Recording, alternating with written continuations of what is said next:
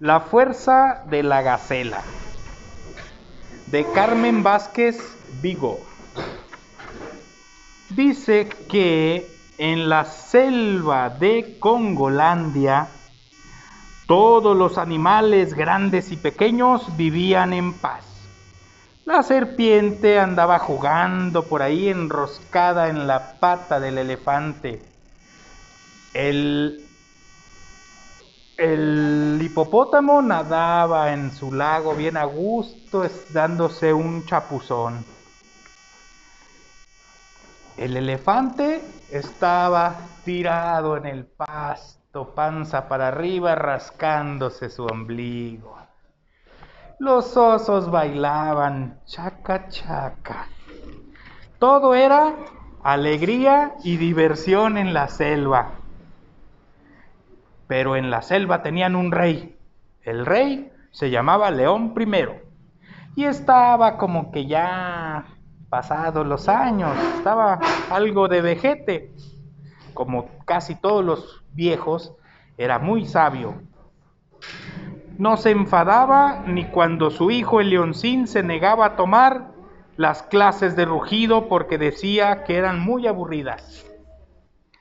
El joven, del, el joven león, en vez de rugir, se ponía a imitar el grito de Tarzán, que andaba por ahí de rama en rama con los monos detrás. ¿Cómo le hace Tarzán? A ver. ¿Cómo le hace Tarzán? Entonces gritaba Tarzán. ¡Oh, oh, oh, pero un día se acabó la tranquilidad de aquella selva maravillosa. Un tigre venido de tierras lejanas estaba sembrando el terror entre todos los súbditos de León I. No dejaba cebra, jabalí o conejo con vida. Se los comía. De ese modo, los demás animales carnívoros de la selva se quedaban sin comer y los cachorros ya no podían salir en la noche a jugar ni en la tarde por temor a que se los comiera el tigre. A una hija del elefante estuvo así de cerca de que le echara la garra encima. Le tiró un zarpazo y le pegó en su trompita y ya no podía comer, solo podía comer con cucharita, pobrecita. Ay, ay, ay. Flacos por falta de alimento y demacrados por falta de sueño porque no podían dormir en la noche por el miedo que tenían de que llegara el tigre a comérselos, se fueron a quejar con el león entonces, para buscarlo, el león primero los reunió a todos en el claro que había ahí enfrente de su cueva. Se retorcía los bigotes, por sorprendente que pareciera, pues era muy cuidadoso de su aspecto. Llevaba su corona caída por acá. Y dijo, vamos a hacer una comisión para ir a derrotar a nuestro enemigo, el tigre. Todos gritaron, griten, muy bien, muy bien, ¡Eh! gritaron todos los animales entusiasmados. Vamos a ir a derrotar al tigre. Entonces dijo león, bueno, a ver, ¿quién va? Todos se quedaron callados, mirándose unos a los otros. Ay, ve tú, a ver, ve tú. Todos tenían miedo de enfrentarse al tigre, porque si no se los comía. El rey les dirigió una mirada compasiva y continuó. Nuestra dignidad nos obliga a hacerle frente dejando atrás el miedo. Muy bien dicho, corearon de nuevo todos. Siempre hemos sido amantes de la paz aquí en nuestra selva. Si alguna vez nos comimos a un explorador, fue por necesidad. El monarca sonrió satisfecho y preguntó, Bueno, bueno, bueno, bueno, bueno, bueno, bueno, bueno, bueno. ¿Quién se ofrece, pues, para llevar a cabo esta misión? Hubo un largo silencio. Pero ya no es posible la paz con un enemigo que nos acosa en todas partes. Hay que acabar con él. Y todos, pues sí, hay que acabar con él, pero ¿quién? Todos se quedaban calladitos. Cada uno miraba a su vecino como si la cosa fuera con él, y nadie parecía estar decidido. Bueno, bueno, bueno, bueno, estoy esperando. ¿Quién va a ir, pues? Nadie, nadie se animó. Entonces, de repente, el hijo del león, que se llamaba Leoncín, dio un paso al frente. Siendo el heredero del trono, tenía que poner el, el ejemplo y dijo, yo voy.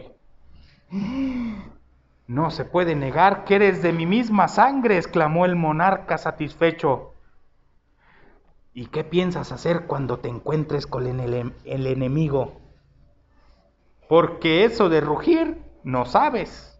Le haces como Tarzán. Aunque soy joven, tengo las garras afiladas y los dientes muy afiladitos. Le voy a traer la piel del tigre como trofeo. Ajá, veo que todavía puedes estar orgulloso de mi pueblo, dijo el rey. Seguro que entre los cuatro... Ah, pero para esto, dijo, la serpiente dio un paso al frente y el leopardo dio un paso al frente y el elefante también, también dio un paso al frente.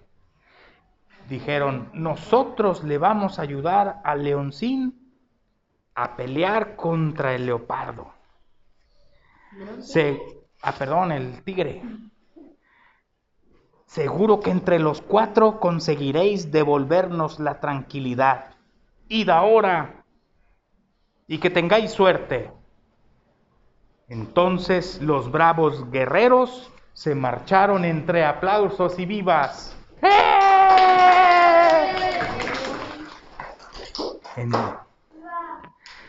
Pero los que se quedaban pasaron horas de gran inquietud preguntándose, ¿qué les sucederá a nuestros amigos?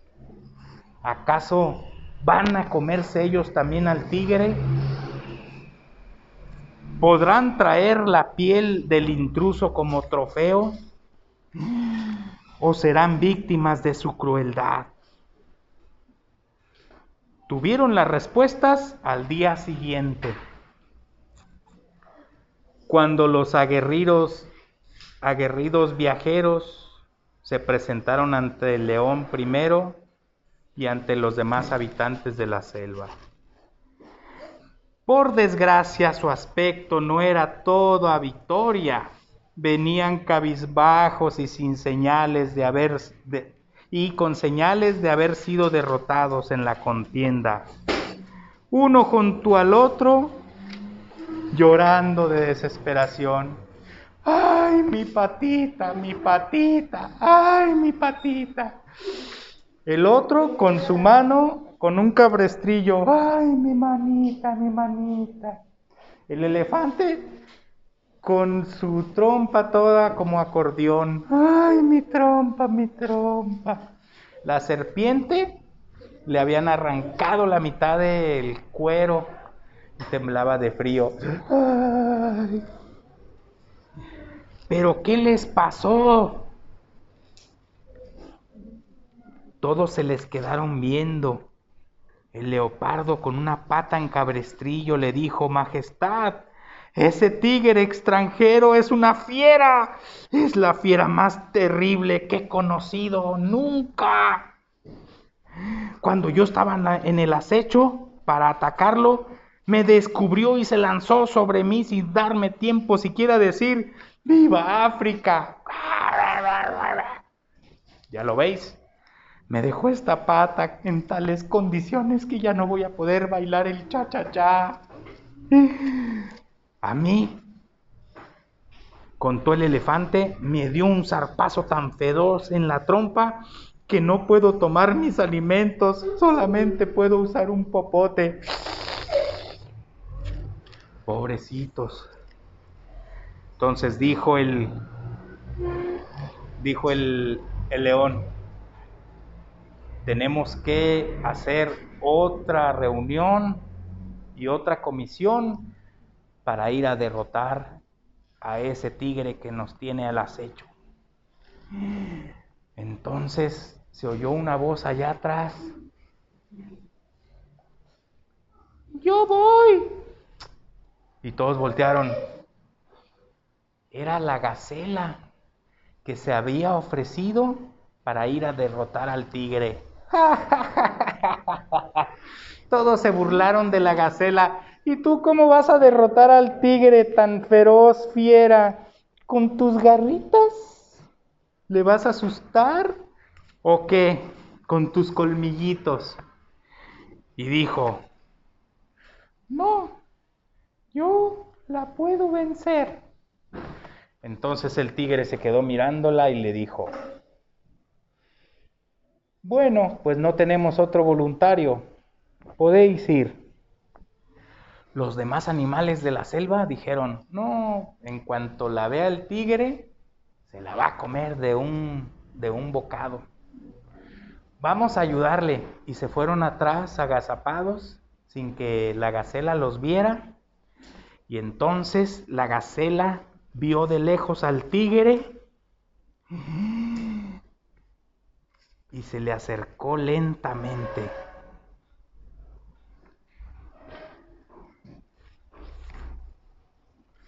Esperen, esperen, por aquí voy. Se le acercó lentamente.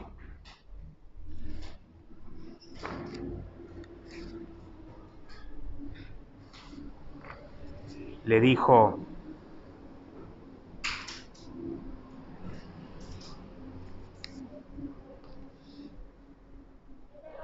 deslizándose entre la espesura silenciosamente sin abrir la boca y hasta conteniendo la respiración, se acercó al tigre. Y el tigre con un ojo la vio, la, la dejó que se acercara, abrió su otro ojo perezoso pero no se sobresaltó, ni se puso en guardia ni nada. Pues cómo iba a asustarse de una gacela. Ella continuó avanzando hasta llegar a su lado y le dijo, Nos tienes muy disgustados. El tigre se incorporó sin dar crédito a lo que oía. Se puede andar ahí por el mundo dando mordiscos y arrancándole piel, pieles. Continuó la gacela. ¿Te parece bonito? Leoncín en su escondite susurró. Ahora se lo va a comer. Y el tigre bajó la cabeza y dijo, Ay, no creas que me gusta vivir así, estoy solo. Unos cazadores mataron a mi familia allá tras las montañas. Yo no quería hacer el mal, pero tenía hambre y tus compañeros me atacaron y yo solamente me defendí. La gacela parpadeó compasiva. ¿Y si te dejamos vivir con nosotros, te portarías bien? Los, los animales que estabas que estaban al acecho esperaban impacientes la respuesta. Pero él, azotando la tierra con el rabo, parecía dudarlo. Entonces la gacela se le acercó más y le dijo al oído,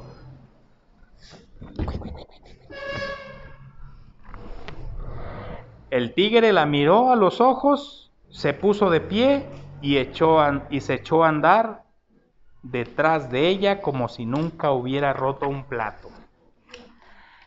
León primero y sus acompañantes se pegaron una carrera para no ser descubiertos y llegar primero al lugar donde vivían. Ahí los encontró la gacela y les contó la conversación que había tenido con el tigre y que ellos ya conocían. ¿Y sólo así lo conseguiste sin amenazarlo? preguntó el rey. Intrigado por saber qué había dicho la gacela al oído del tigre, bueno, le dije algo más. Le dije, le dije, la gacela trataba de recordar. Ah, sí, le dije, por favor. Las dos palabras que a nadie se le habían ocurrido usar. Corrieron de boca en boca como una fórmula mágica hasta la elefantita que se había quedado muda del susto, las pronunció después de barritar a gusto y tan fuerte que la palmera más cercana cayó una lluvia de cocos.